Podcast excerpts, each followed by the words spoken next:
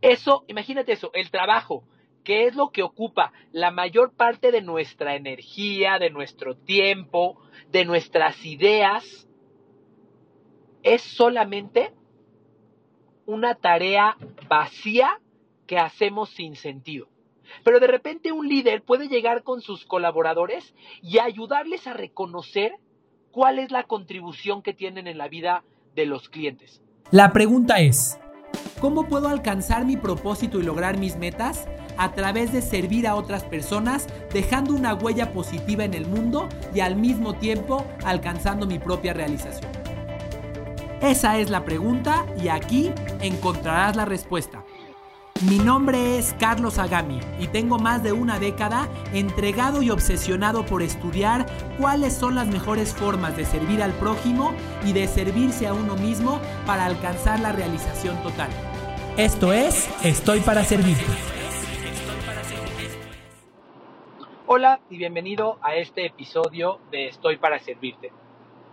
Hoy quiero hablarte acerca de un servicio que los líderes pueden hacer con sus equipos de trabajo cuando los impulsan a servir. Ya sé que parece como un trabalenguas, pero no lo es. Hoy quiero hablarte de cómo un líder que inspira a servir a su equipo lo está sirviendo a su mismo equipo.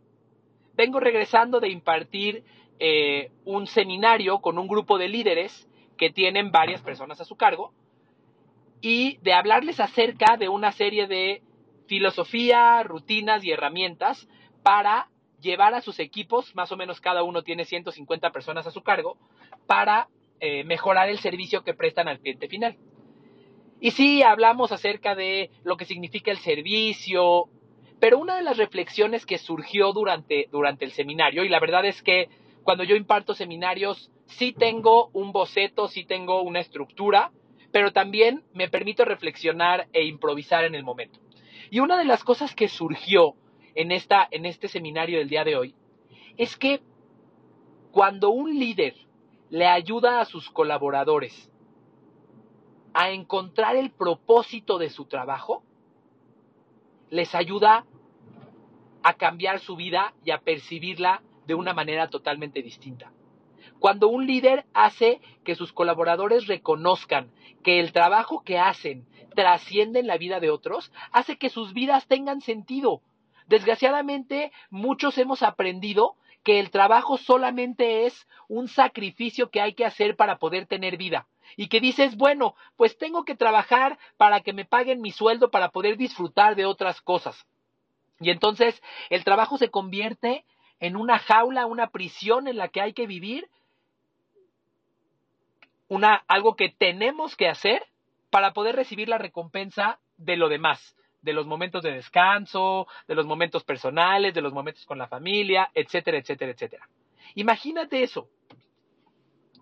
Eso, imagínate eso, el trabajo, que es lo que ocupa la mayor parte de nuestra energía, de nuestro tiempo, de nuestras ideas, es solamente una tarea vacía que hacemos sin sentido.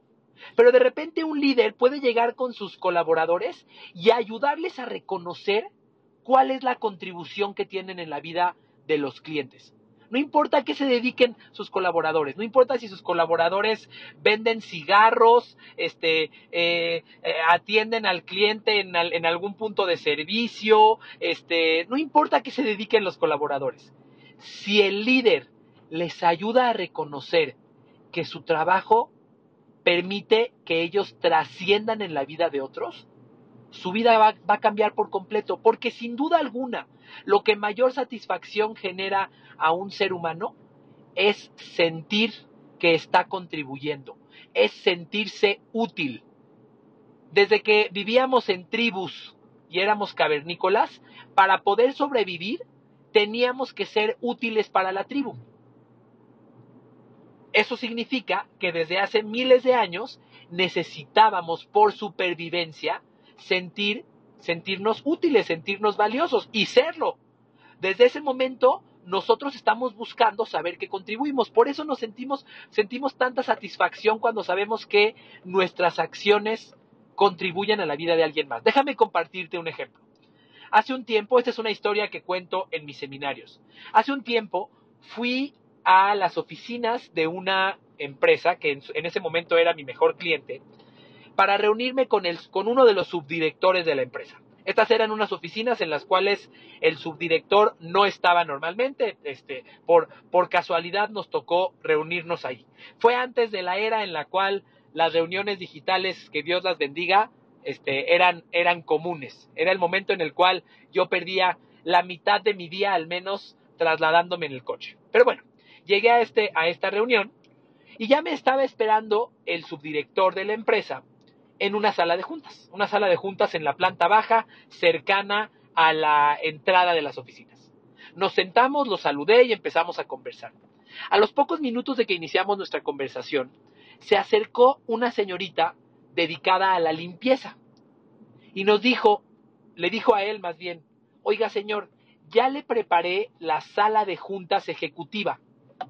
Y entonces, tanto el señor como yo apenados y con una cultura que muchas veces solemos tener en México, le dijimos, no te preocupes, estamos bien, de verdad no te queremos molestar. La señorita se volteó a ver al señor y le dijo de nuevo, oiga, lo que pasa es que ya le preparé la sala, ya le puse aguas y este, está lista para que usted suba.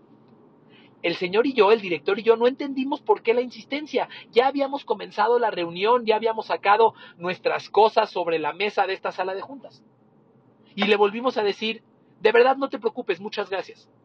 Hasta que entonces la señora se, eh, volvió a abordarnos y le dijo al subdirector de la empresa, señor, es que si usted no sube a esa sala de juntas, mi trabajo no tiene sentido.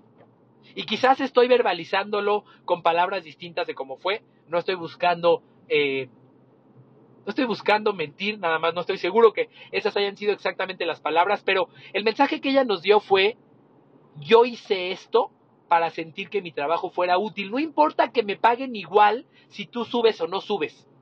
Yo quiero sentir que mi trabajo fue útil. Quiero sentir que importo. Y con esto te quiero reflejar este, este, este mensaje. Las personas buscamos sentirnos útiles y saber que contribuimos. Lo último que queremos es hacer un trabajo y pasar desapercibidos. Por eso, si eres un líder, no solamente se trata de que forces o manipules a tu equipo de trabajo para que haga algo que tú esperas, para que sirva a tu cliente como tú lo esperas, sino en el momento en el que tú les, les ayudas a encontrar la razón de ser de su trabajo, les estás dando uno de los regalos más increíbles que pueden existir. Le estás dando un sentido a la actividad que ocupa la mayor parte de su vida, su trabajo. Así que recuérdalo, como líder, inspirar a servir es servir a tu equipo. Quizás esa es la razón por la cual me apasiona tanto mi trabajo de inspirar a servir a las personas porque me doy cuenta que cuando alguien reconoce que su trabajo tiene más, es más que solamente cumplir con ciertas actividades para recibir un sueldo o una recompensa o un reconocimiento y veo cómo se les iluminan sus ojos al decir, wow, mi trabajo tiene sentido, mi trabajo es el camino para trascender y para sentirme útil, eso hace que incluso mis ojos brillen y cada vez que lo hago me siento más apasionado por hacerlo. Así que recuerda, Inspirar a servir es servir a tu equipo, es servir a esas personas, es cambiarles la vida, es darles un sentido a su trabajo. Y eso no tiene precio. Así que espero que esta conversación te aporte valor y nos vemos en el próximo episodio de Estoy para Servirte.